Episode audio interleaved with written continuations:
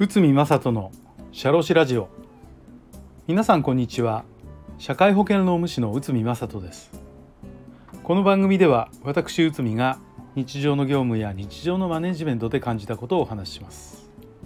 はい。え今回も労務に関することなんですけどえー、と解雇懲戒解雇の有効性なんですが式予備運転で懲戒解雇は有効かこちらについて解説いたします。まあこれもある、えーと、社長さんから、えーと、ちょっとご相談をだいぶ前なんですけど受けたところをこうピックアップしてちょっとお話しさせていただいております。まあ、社員が式予備運転で捕まったためその社員を懲戒解雇したいんですけど問題ありませんか？こんなような、えご相談でした。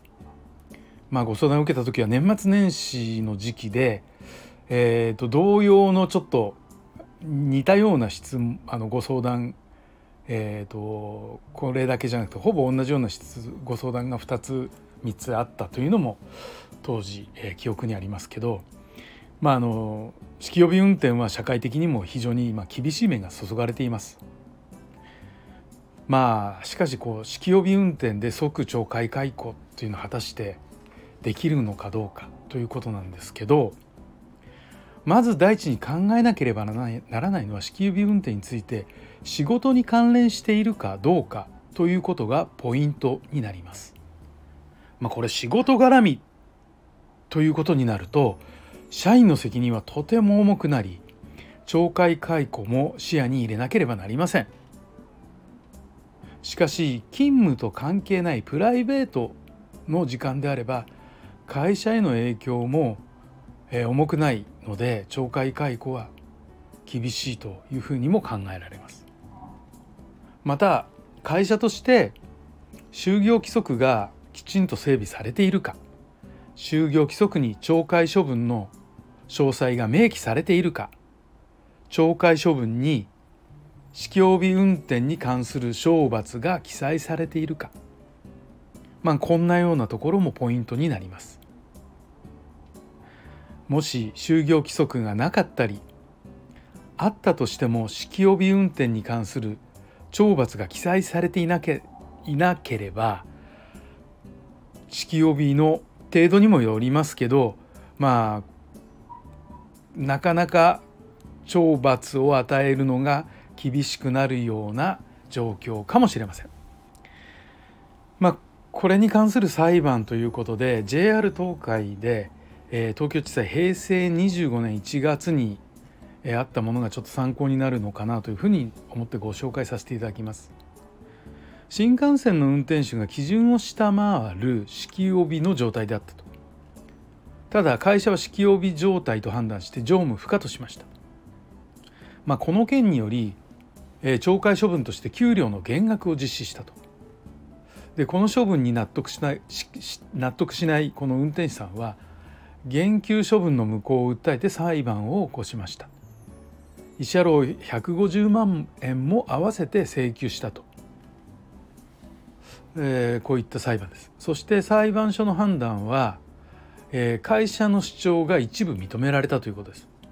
式予備の数値は下回っていたけど管理者3名がいわゆるお酒の匂いを感知して乗務不可の判断は、まあ、合理的なものだと、まあ、特に新幹線の運転手ということで安全を優先する職場としては、まあ、これは、えー、裁判所としてはそれは当然の行為だろうと、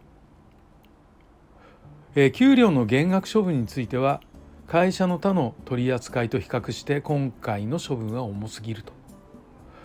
で減額処分は無効。給料慰謝料ですね失礼しました慰謝料を払うほどではないと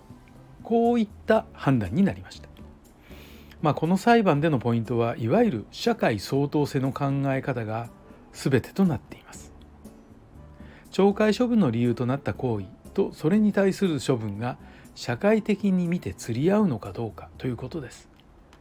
実際に裁判でも過去の類似事例や他の、まあ、JR 各社